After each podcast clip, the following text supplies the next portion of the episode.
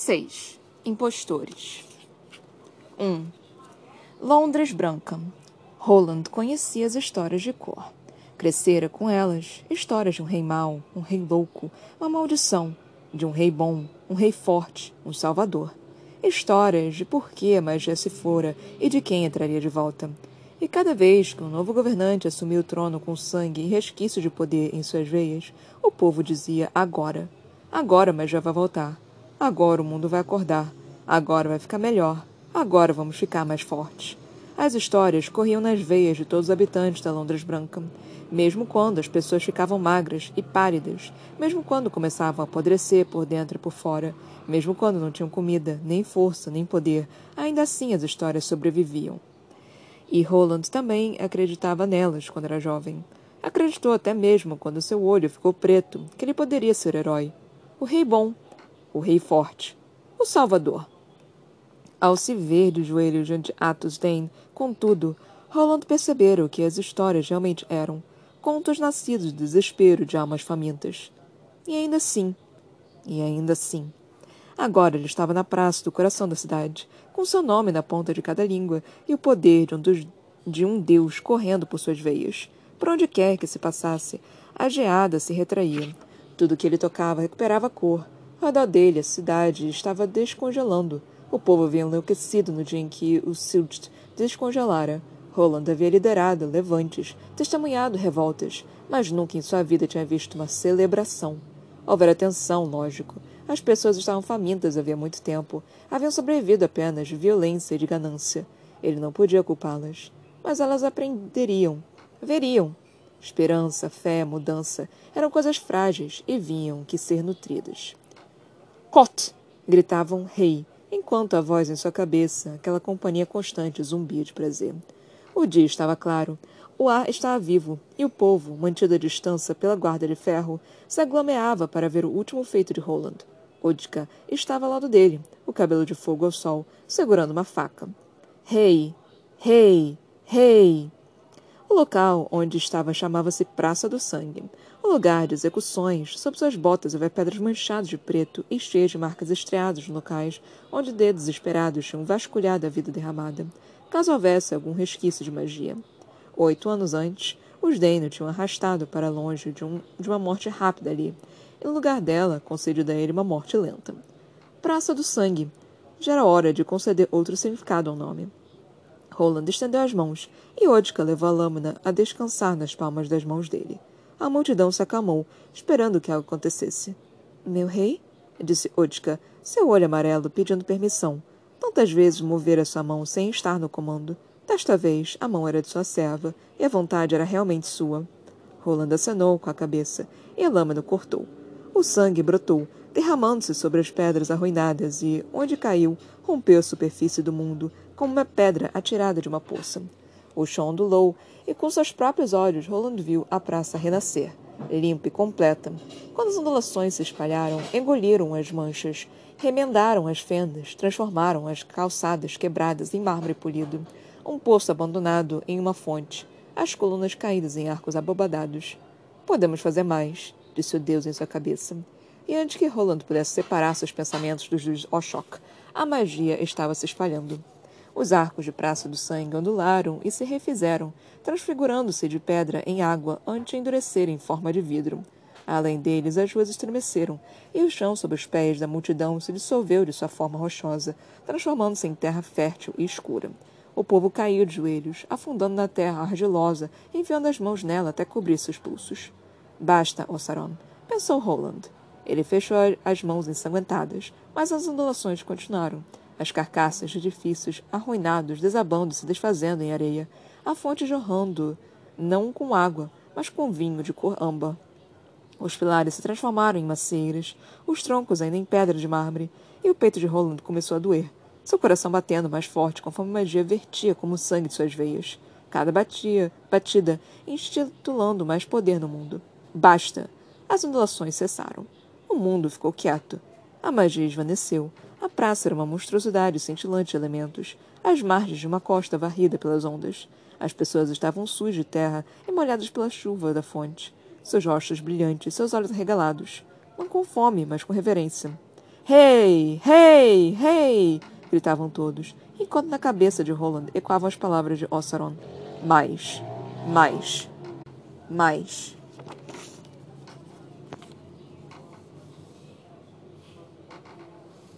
Dois. Londres Vermelha. Quando voltou a Wandering Road, o aglomerado de clientes havia diminuído, mas o lebreu irlandês continuava esparramado na frente da lareira, exatamente na mesma posição. Lila não pôde deixar de se perguntar se o cão ainda estaria vivo. Ela cruzou o cômodo até a lareira e se ajoelhou devagar, pousando a mão sobre o peito da criatura. Já. Já verifiquei, disse uma voz atrás dela. Lara ergueu os olhos e viu Leno se remexendo inquieto.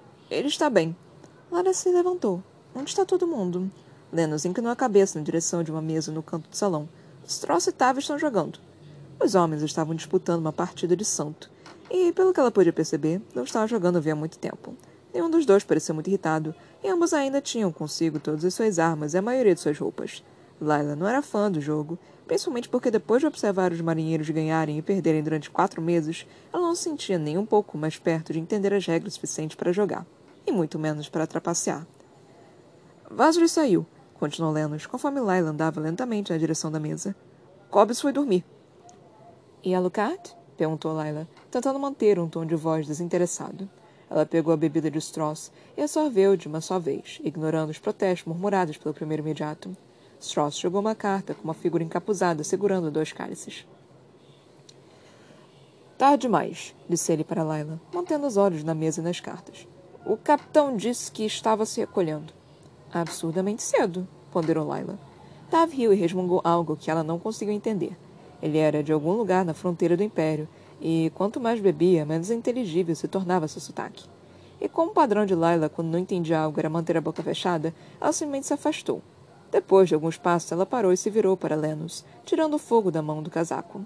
A luz já estava se apagando, e ela não havia pensado em perguntar se existia uma maneira de restaurá-la ou se era um tipo de feitiço para ser usado em uma única vez, o que parecia um desperdício. Tome, disse ela, jogando o orbe para Lenus. Para que isso? perguntou ele surpreso. Mantenha as sombras longe, respondeu ela, caminhando para a escada. Lenus ficou ali, olhando para o orbe, perplexo com a esfera em si, ou com o fato de que o Cyrus tinha acabado de lhe dar um presente. Por que ela eu tinha dado a ele? Ficando sensível, resmungou uma voz em sua cabeça. Não a voz de Kiel, nem a de Baron. Não, essa voz era dela mesma. Enquanto subia a escada, Lala pegou uma garrafa de vinho alongada que havia surrupiado, não da pousada ou do mercado. Ela sabia que não daria certo roubar das barracas protegidas, mas da adega do próprio Lucard, a bordo do Spire. O quarto capitão ficava em frente ao dela, as portas se encarando como em duelo, o que parecia adequado.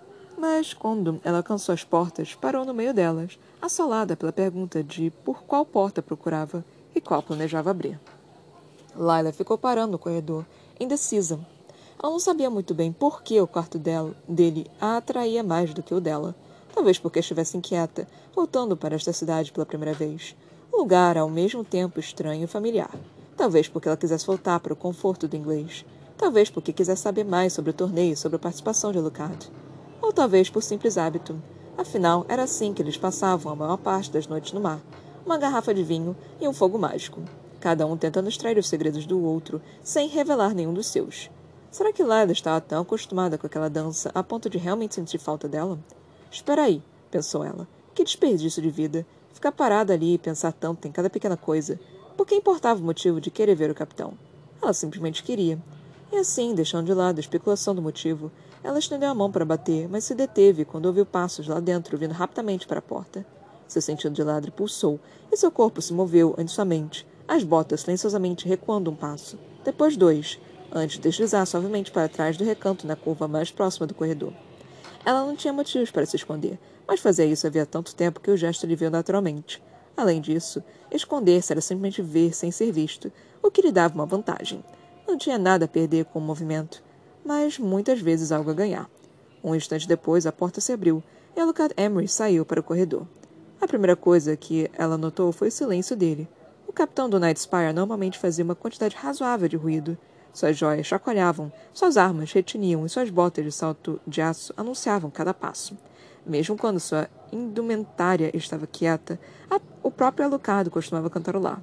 Lala tinha mencionado isso uma vez, Ele simplesmente dissera que nunca fora um fã do silêncio. Ela julgara incapaz de ser silencioso, mas conforme ele caminhava pelo corredor com seus passos marcados apenas pelo suave rangido das tábuas do piso, ela percebeu que antes ele sempre quisera ser barulhento.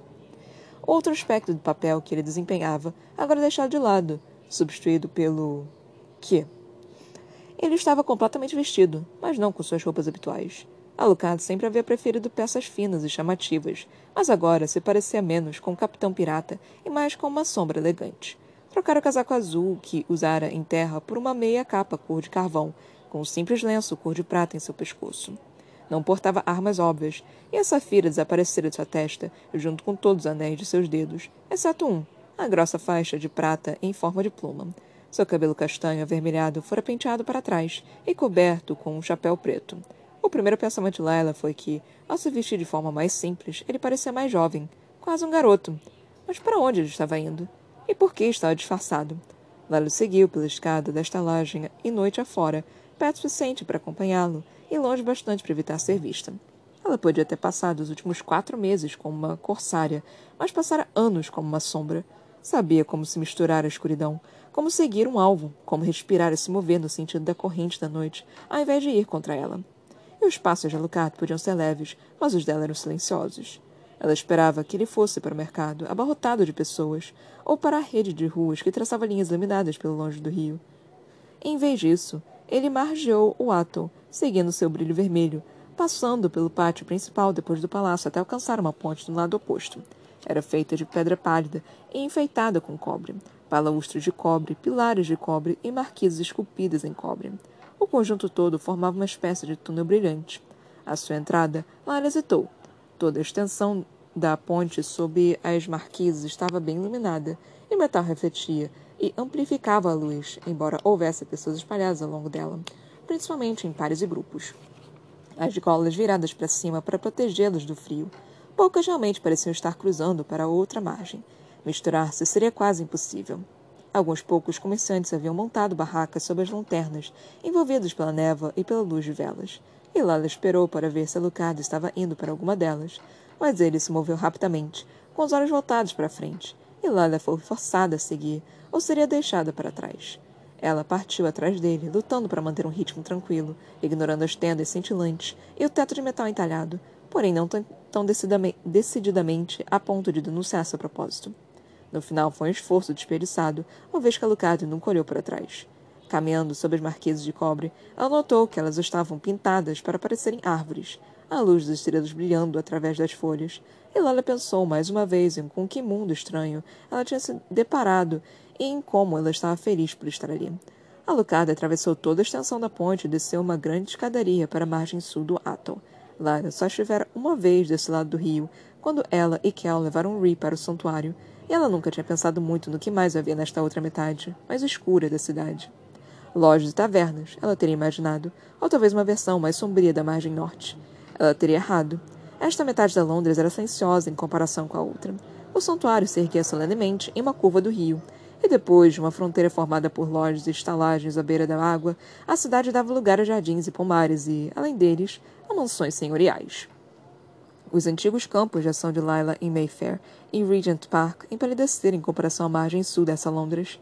Carruagens elegantes, puxadas por corcéis magníficos, salpicavam as ruas cheias de grandes propriedades, com suas paredes altas e decoradas com mármore, vidro e metal brilhante. A própria neva da noite parecia reluzir com riqueza. À frente, Alucard apertara o passo, e Lala cerrou o dela para acompanhá-lo. Havia muito menos pessoas nessas ruas, o que tornava o ato de segui-lo muito mais difícil, mas a atenção dele estava fixa na rua à frente. Até onde Lala podia dizer, aqui nada havia para ver. Sem negociações a serem feitas, sem problemas para encontrar, nada além de casas com metade das janelas às escuras. Finalmente, Alucard saiu da rua e passou por um intricado portão entrando em um pátio cheio de arbustos cercado por árvores cujos galhos estavam desnudos por causa do inverno.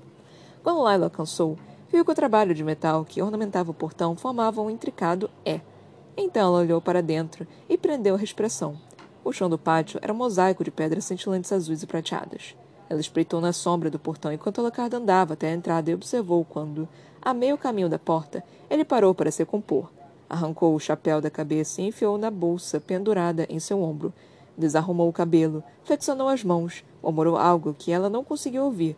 Voltou a caminhar com calma e confiança enquanto subia alguns degraus e em seguida tocava uma campainha.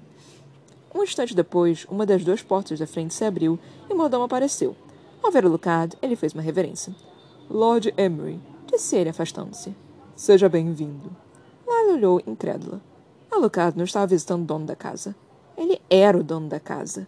Antes que ele pudesse entrar, uma garota apareceu à porta, que encheu de alegria e jogou os braços ao redor do pescoço dele. Luke! exclamou ela.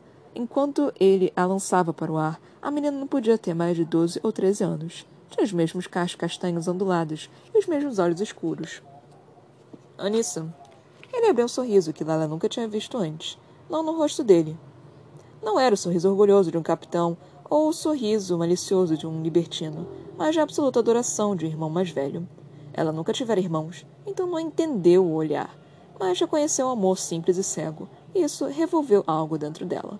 E assim, tão repentinamente, quanto a garota se lançara sobre ele, ela se afastou, simulando a carranca falsa que Lara tinha visto tantas vezes na boca do próprio Alucard. Onde está essa? perguntou a garota. E Lara ficou tensa, não com a pergunta em si, mas com o fato de ela ter perguntado em inglês. Ninguém falava aquela língua no Londres vermelha, ou não a menos que estivesse tentando impressionar a realeza, ou que fosse da realeza. Alucard riu. Lógico. Falou ele, cruzando a soleira da porta. Três anos longe de casa, sua primeira pergunta sobre a gata. Eles entraram e desapareceram, deixando Lila olhando para a porta da frente quando ela se fechou. Alucard Emery, capitão do Night Spire, mago participante do torneio e membro da nobreza da Londres Vermelha? Alguém sabia disso? Todos sabiam disso? Ela sabia que deveria estar surpresa, mas não estava. Ela soubera desde o momento em que conhecera Lucard a bordo do Night Spire que ele estava representando um papel. Era apenas uma questão de descobrir o homem por trás dele.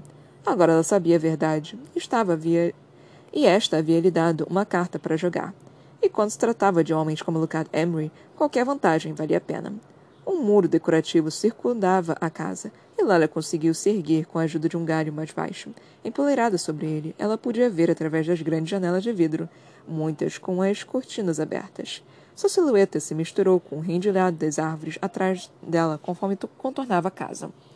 Seguindo os vislumbres de Alucard e da irmã enquanto caminhavam por uma grande sala em janelas altas.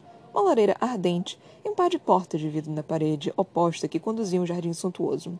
Sem descer do muro, ela se agachou rapidamente quando um homem apareceu. Ele tinha a tese e a cor de cabelo de Alucard, e seu queixo era igualmente quadrado, mas parecia sisudo sem o sorriso de Alucard. O homem parecia ser muitos anos mais velho. Berras, disse Alucard em forma de saudação. As janelas estavam abertas e a palavra alcançou Laila através do vidro semicerrado. O homem, Berras, caminhou para frente e, por um instante, parecia que poderia atacar Alucard. Porém, antes que pudesse, a garota se lançou diante do irmão como um escudo. Havia algo de terrivelmente ensaiado no gesto, como se ela já houvesse feito isso muitas vezes. E Berras deteve sua mão no ar.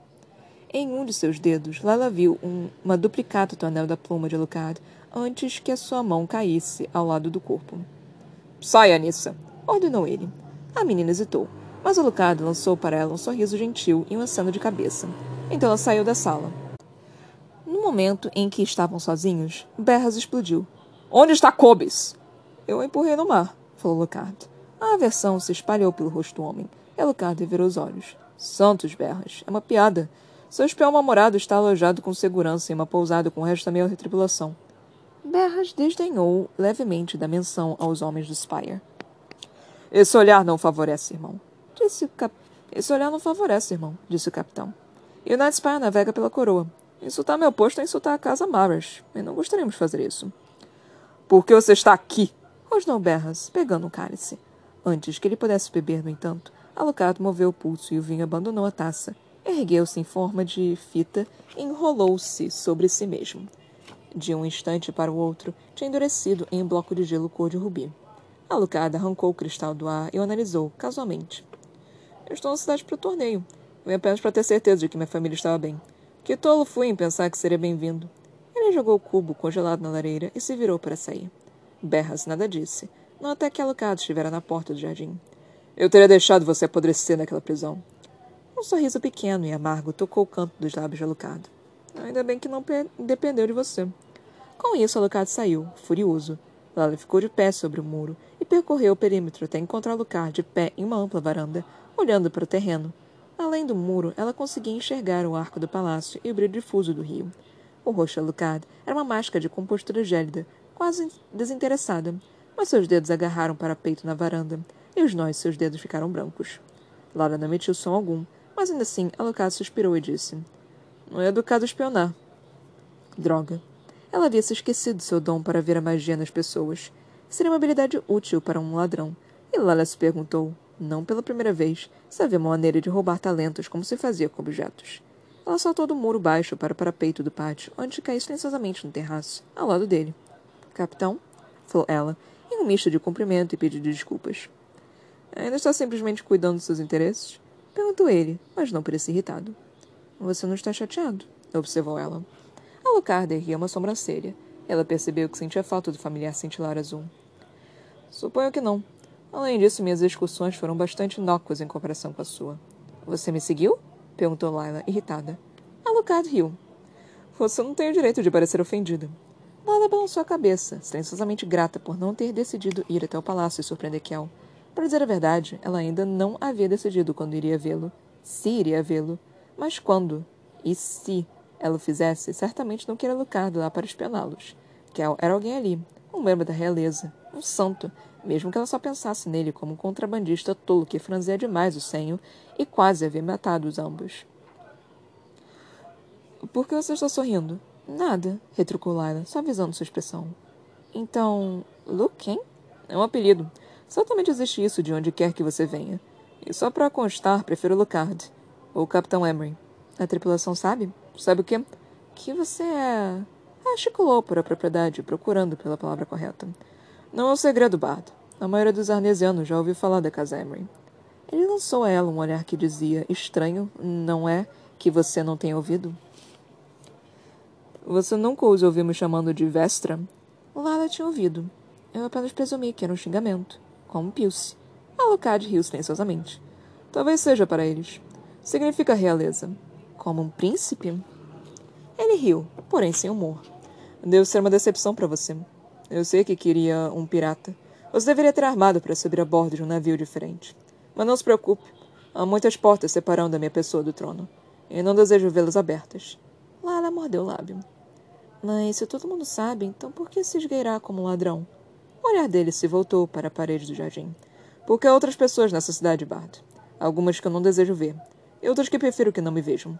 Como assim? provocou ela. O grande Alucard Emery tem inimigos? Ossos do ofício, receio. É difícil imaginar você conhecendo alguém que não possa seduzir. Os olhos dele se estreitaram. Você diz isso como se não fosse um elogio. Talvez não seja. Um silêncio incômodo começou a se instalar. Linda casa, falou Lila. Foi a coisa errada a se dizer. A expressão dele endureceu. Eu espero que me perdoe por não lhe ter convidado a entrar e não lhe apresentar a minha estimada família. Pode ser complicado explicar a repentina presença de uma garota com roupas masculinas e com as habilidades de falar a língua real, mas a delicadeza de usar a porta da frente. Lila engoliu em resposta. Lila engoliu uma resposta. Ela se sentiu dispensada, mas quando saiu da varanda, Alucard disse: Espere.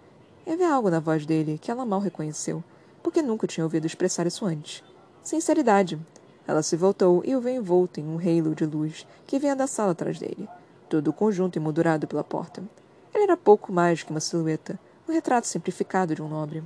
A imagem do que alguém deveria ser, não do que era.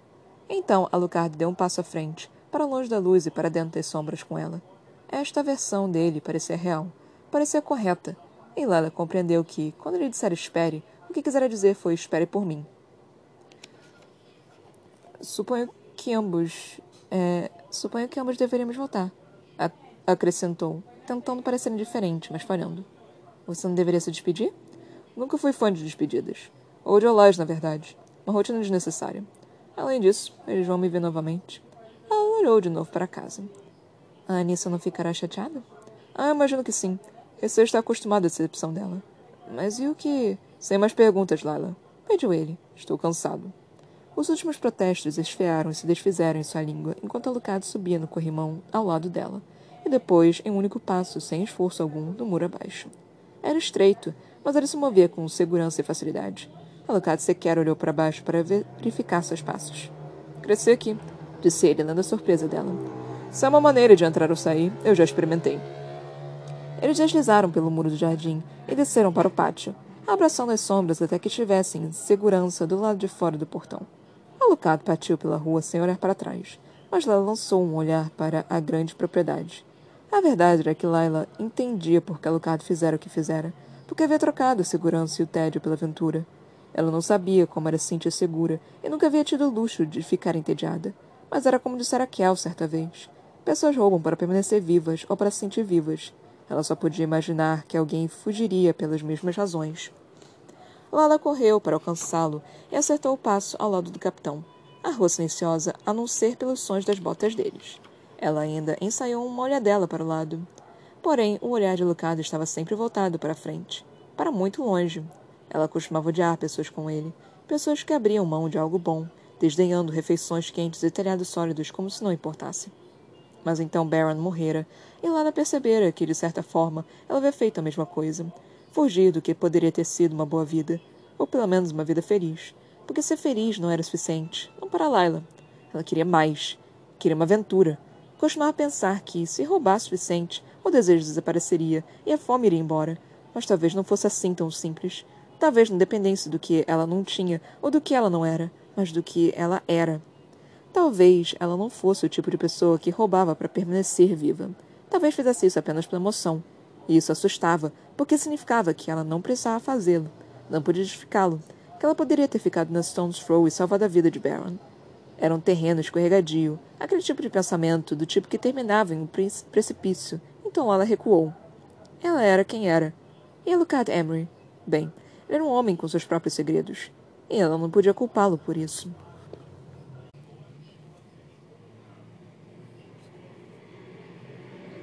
3. Cal se abaixou e se esquivou, movendo-se como sombra e luz pelo Dick. Ele sentia prazer nos músculos doloridos, em seu coração pulsante. Havia dormido mal e acordado pior, seus pensamentos ainda agitados com a notícia do retorno de Laila. Fazia sentido, não? Se ela tivesse entrado para uma tripulação arnesiana, a maioria delas havia aportado em Londres para o torneio. Faltavam apenas dois dias para o Task. Uma lâmina cortou o ar no alto e Kel pulou para fora de seu alcance. Dois dias e ainda nenhum sinal dela. Uma parte pequena e irracional dele havia se convencido de que ele seria capaz de sentir seu retorno, de estar sintonizado com ela da mesma forma como acontecia no Stone's Throw, a Setting Sun e a Scorched Bone, os pontos fixos de diferentes mundos. E, no entanto, talvez ele estivesse sintonizado com ela. Talvez ela fosse a força pequena e invisível que o levara a passear pela cidade para começo de conversa. Mas ele, descon... Mas ele se desencontrara dela. E, com a cidade tão cheia, como conseguiria encontrá-la novamente? Apenas siga as facas, disse uma voz em sua cabeça, e os corpos em que estiverem fincados. Ele sorriu para si mesmo. Então, com uma pequena angústia, perguntou-se há quanto tempo ela estaria em Londres e por que não tinha vindo vê-lo ainda. Seus caminhos só haviam se cruzado por alguns dias, mas ele, Ree e Tieran eram as únicas pessoas que ela conhecia neste mundo, ou pelo menos as únicas pessoas que conhecia quatro meses antes. Talvez ela tivesse saído por aí e feito uma tonelada de amigos, mas ele duvidava disso. O golpe seguinte quase encostou na pele dele, e Kelso esquivou a tempo. Foco. Ele se repreendeu. Respire. A máscara de prata contornava perfeitamente seu rosto, blindando tudo, exceto o ar e a visão. Ele a colocara para se acostumar com o tamanho e o peso, e rapidamente se pegara saboreando a diferença, deslizando para o conforto do anonimato do personagem. Enquanto usasse a máscara, Kel não era Kel. Ele era Kamrov. O que Lala pensaria disso?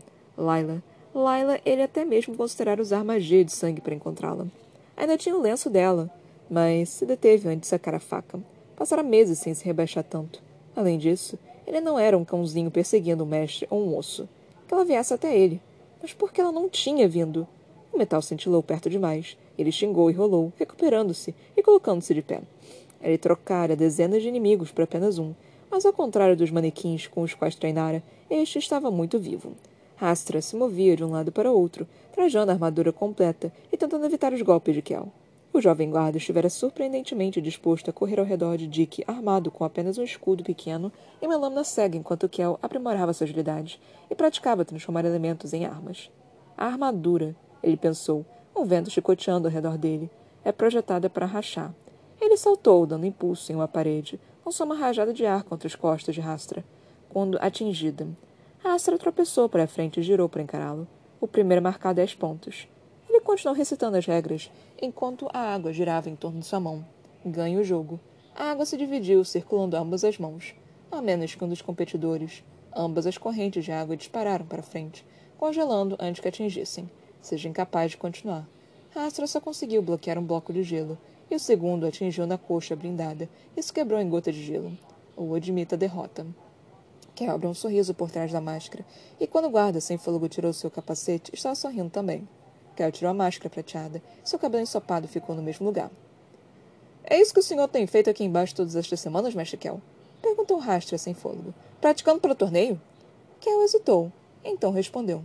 Acho que sim. Afinal, estivera mesmo treinando. Simplesmente não sabia para o quê.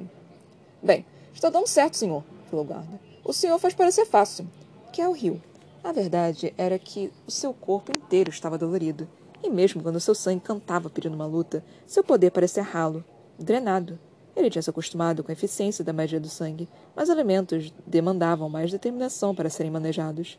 A exaustão de usar feitiço de sangue o atingia de uma vez só, mas esse tipo de luto desgastava. Talvez ele realmente conseguisse ter uma boa noite de sono antes do torneio. Astra atravessou a sala de treinamento com cautela, como se estivesse pisando em solo sagrado, parou junto ao arco do dique, analisando a mesa de equipamentos com sua tigela de água e seus recipientes de terra, areia e óleo. Você tem um elemento? Perguntou Kiel, ajeitando o cabelo. O sorriso de Rastra suavizou. Um pouco disso, um pouco daquilo, senhor. Kiel franziu o senho. O que você quer dizer com isso? Meus pais queriam que eu fosse sacerdote, explicou o jovem guarda, coçando a cabeça. Mas eu achei que não parecia nem de longe tão divertido. Passar o dia todo meditando naquela estrutura de pedra mofada. Você consegue equilibrá-los? Interrompeu Kel, espantado. Os sacerdotes eram escolhidos não por sua força com um elemento específico, mas pela sua capacidade moderada de gerir tudo. Não como Kel fazia, com poder absoluto, mas com o equilíbrio necessário para nutrir a vida. Equilibrar os elementos era uma habilidade sagrada. Mesmo que ela lutava para conseguir equilíbrio.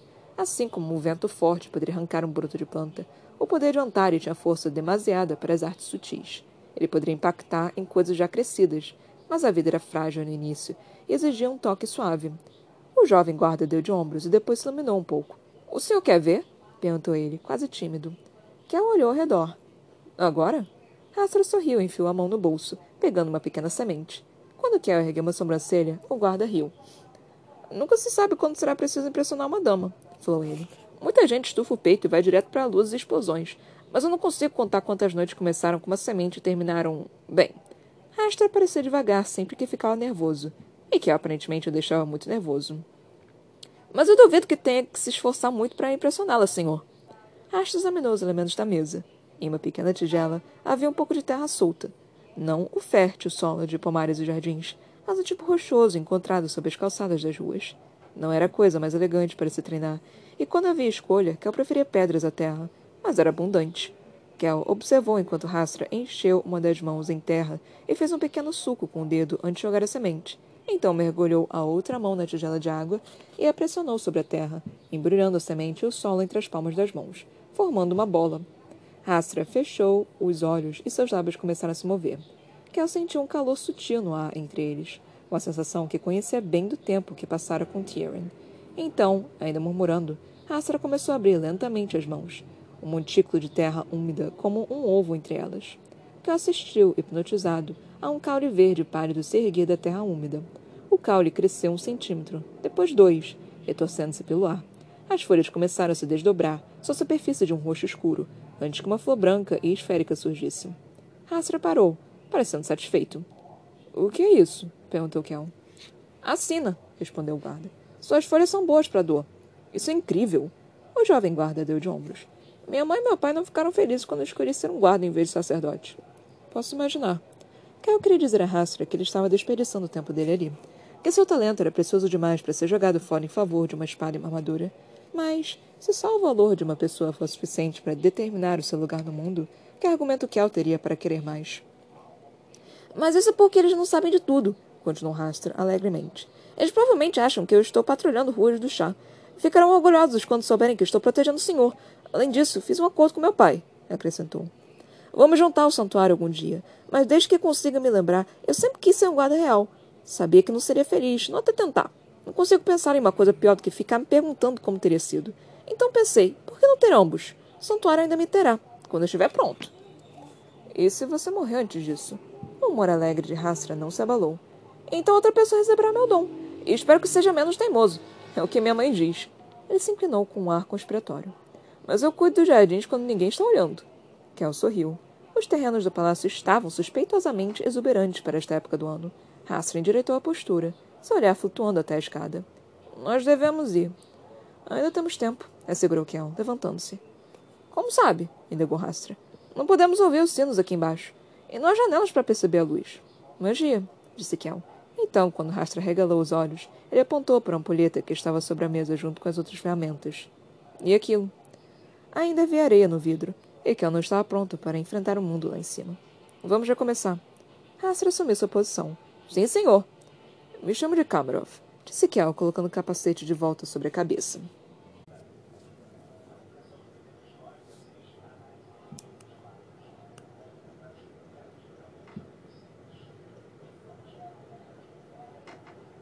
Meu Deus, que enrolação!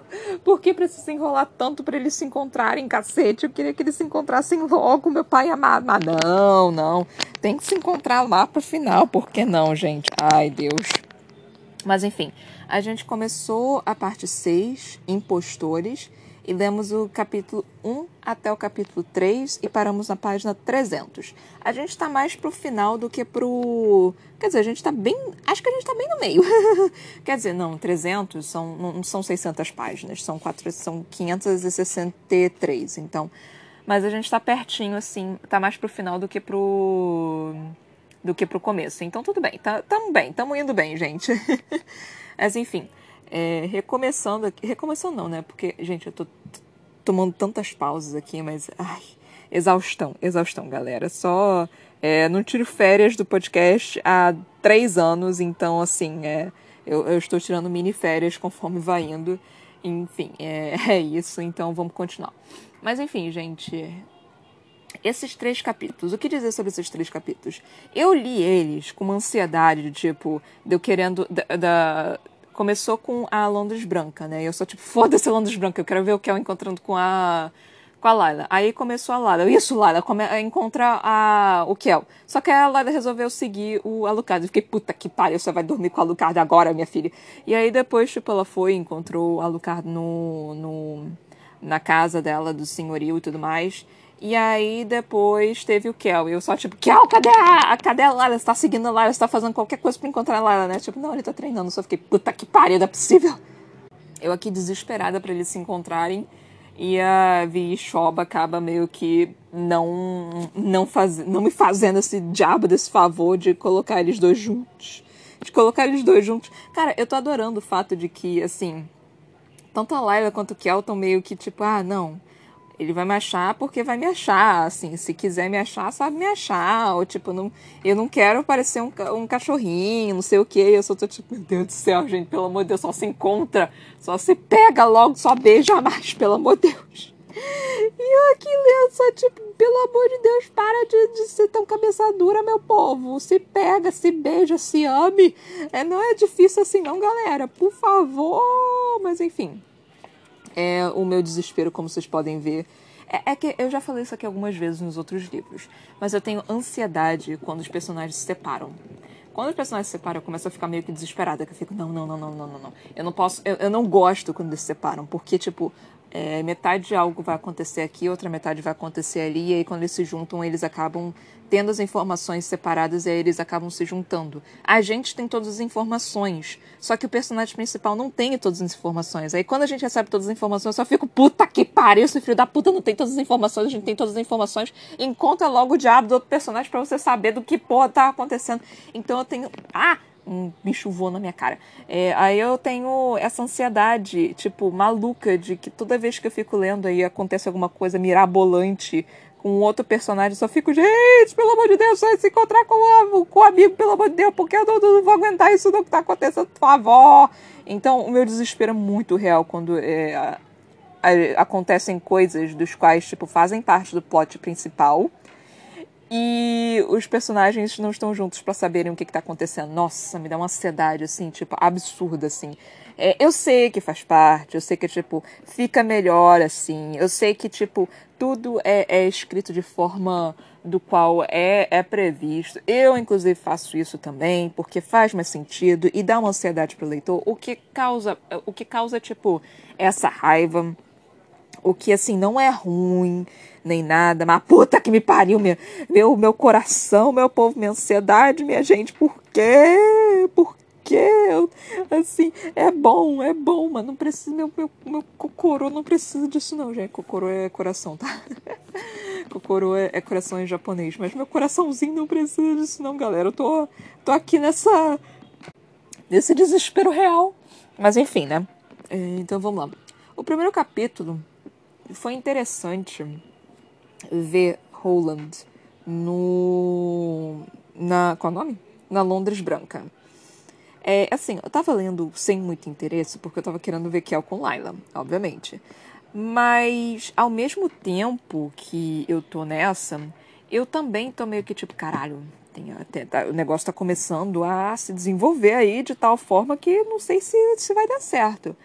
Porque tem, tem alguns fatores aí a gente não entende de verdade, ou não sabe de verdade, de onde é que vem essa magia. A gente não, não, não sabe exatamente se é algo infinito ou se é algo finito. A gente não sabe se é algo do qual você pode pegar, usar e é isso aí. Ou se tem uma fonte do qual, como o que ela acreditava, que, tipo, mais perto do da Londres Preta acaba meio que queimando. Que foi aconteceu com a Londres Preta que ela queimou, né? Então a, a, gente não sabe exatamente qual que é a fonte da magia. E isso na verdade é bem interessante, né? Você não saber. Você ter crenças diferentes para magia, tipo, é mais ou menos a mesma coisa, só que ao mesmo tempo tendo suas diferenças. E aqui eu vou ser meio babaca e falar que tipo, que nem religião. eu sinto muito para quem, quem, quem tem uma religião aí, mas cara, religi... sendo agnóstica, eu, eu acabo vendo religião como um, algo que assim, é tudo igual, é tudo semelhante em vários aspectos, mas assim. Só, só muda nome, sabe? É tipo deuses romanos e gregos, é exatamente a mesma coisa, você só muda o nome dos, dos personagens. Então, assim, é para mim, é, sem querer ofender ninguém, religião é mais ou menos isso, sabe? Porque é o que você acredita. Você acredita num deus superior? Beleza, a pessoa ali acredita em vários deuses diferentes quem, quem vai falar qual que tá certo? Quem vai falar que realmente existe isso? Então, assim, é, assim, você vai falar que o seu tá certo, né? Porque você tem fé de que, de que acredita, mas assim, você não tem como provar ali, tipo, não, esse daqui realmente acredita. E aí tá, por, e aí entra a minha parte de ser agnóstica justamente porque não pode ser provado. E se existe, se não existe, para mim tanto faz, sabe? Assim, tipo, é, tem umas coisas bizarras aí que eu só fico, tá, foda-se, tô, não, faz diferença na minha vida. Então eu só fico, tá bom, tá, tá bom. Então assim, é. A questão é, cara, meu Deus do céu. É, geralmente eu, eu paro o negócio para poder bocejar, só que eu tirei meu óculos, aí eu não tô enxergando nada. É, mas enfim. Ô, câncer, a boa puta que pariu. É, gente, o que, que eu tô falando? A magia para mim, tem uma visão meio que de religião aí. A gente não, não sabe exatamente o que, que é e por que, que tem tanta moto que faz barulho. Caralho, eu odeio moto.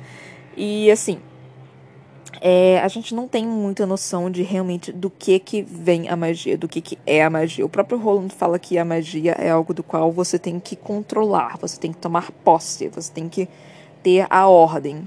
E o Kel acha que é um equilíbrio, que é tipo, você toma e ela pega. Então, assim, então, assim, cada um tem uma crença, né, diferente. E não foi provado, tipo, ah, não, essa é a forma certa, essa é a forma certa.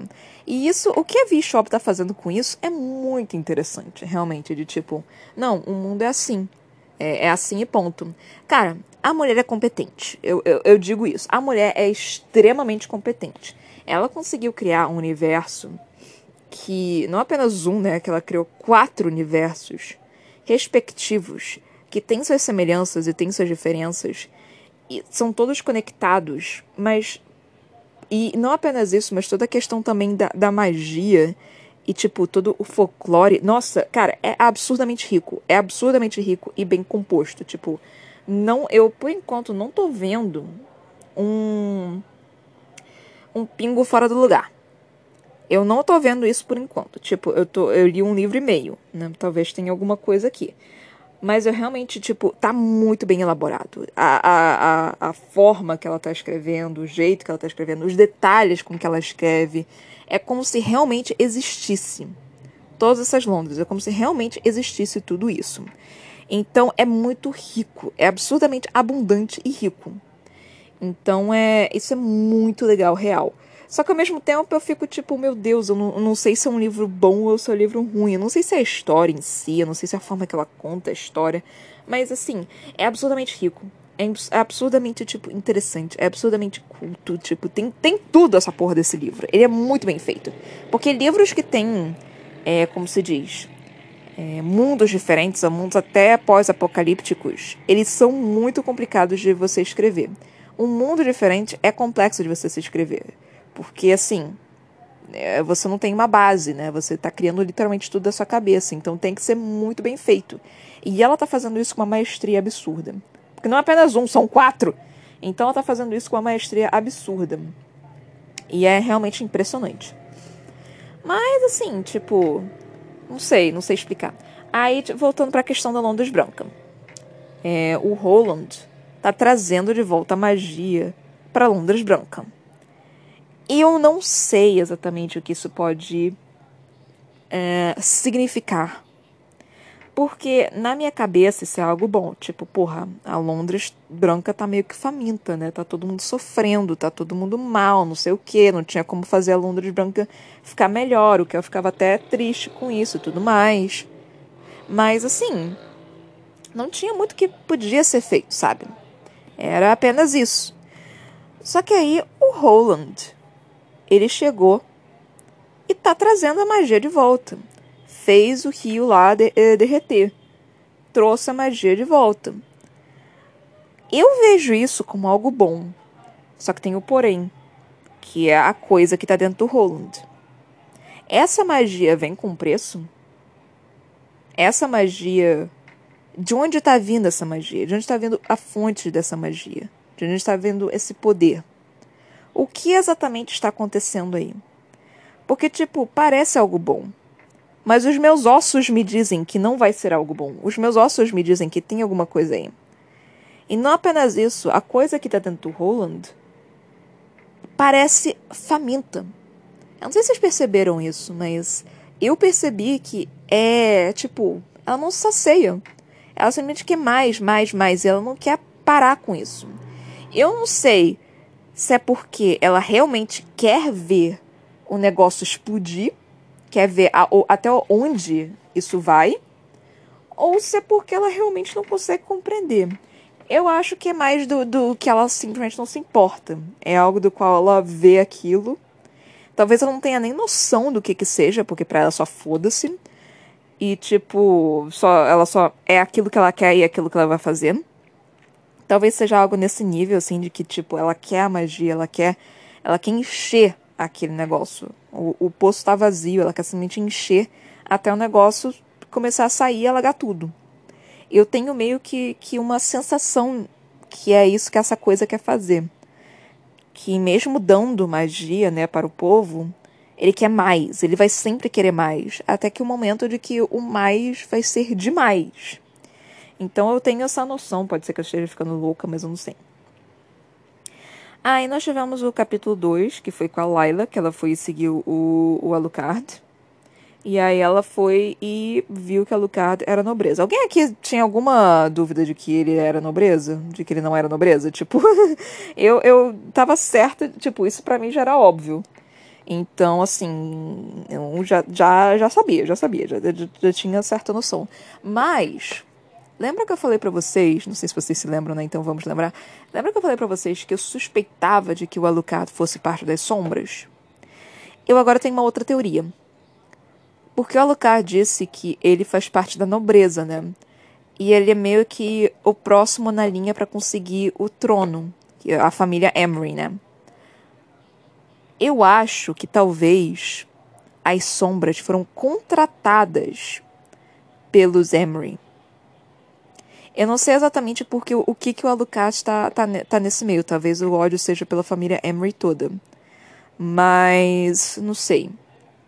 Ou talvez o Alucard fosse tipo meio idiota, alguma coisa assim, tentou meio que é, deixar o pai ou o irmão feliz, algo do tipo, e, só, e, e contratou as sombras pra tipo, ah, toma aqui, toma a coroa. Talvez tenha sido algo idiota nesse nível, mas eu não sei. Mas a minha teoria agora é de que os Emrys contrataram as sombras para sequestrar e matar o Ree. Essa é a minha teoria. Porque eu não acho que, tipo, não faz sentido, porque a Luca tem mais ou menos a mesma idade que o Ree. Então, tipo, quando o Ree foi, foi levado, ele tinha o quê? 13 anos, alguma coisa assim? Não faz sentido, tipo, o Alucard fazer parte desse, desse grupo de sombras.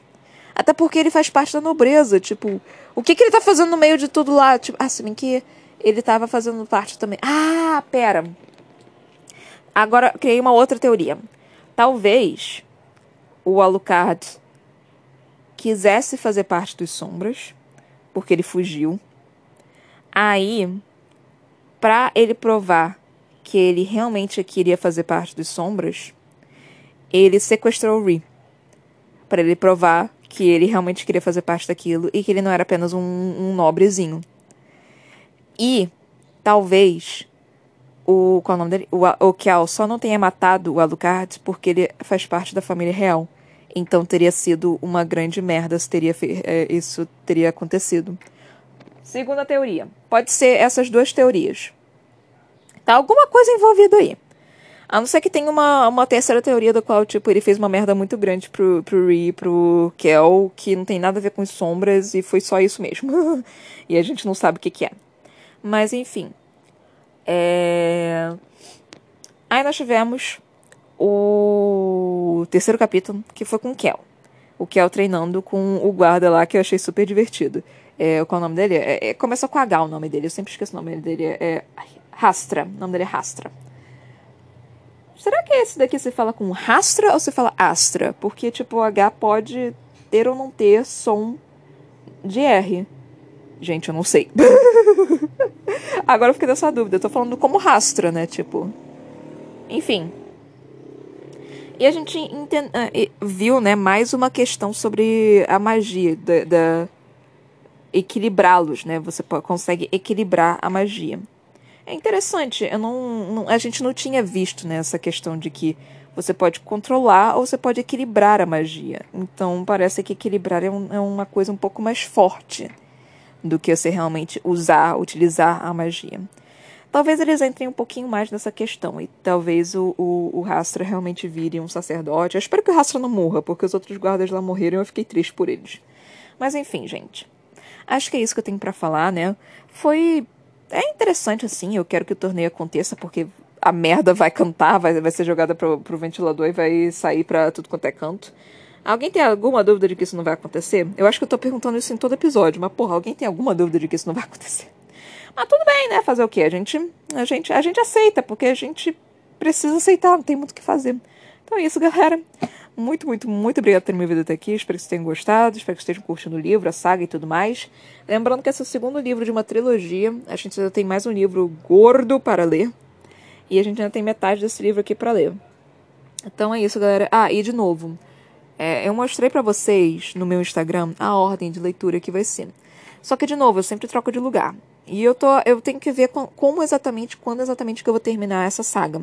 Porque, né, eu tô lendo os livrinhos aqui bonitinhos para ver qual que é a ordem deles. Então, assim, né, a gente tem que ver qual, qual que é, por causa dos filmes que vão ser lançados daqui a filmes barra séries que vão ser lançados. Então, é isso, galerinha. Muito, muito, muito obrigada por me vindo até aqui. Até a próxima, beijinhos. Quem não me segue no Instagram, pode me seguir no Instagram. É Ana Brocanello, tá, galera?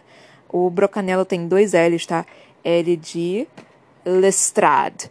E é isso, meu, meus bens, meus bens, meus amores, meus queridos. Até a próxima, beijinhos e tchau, tchau.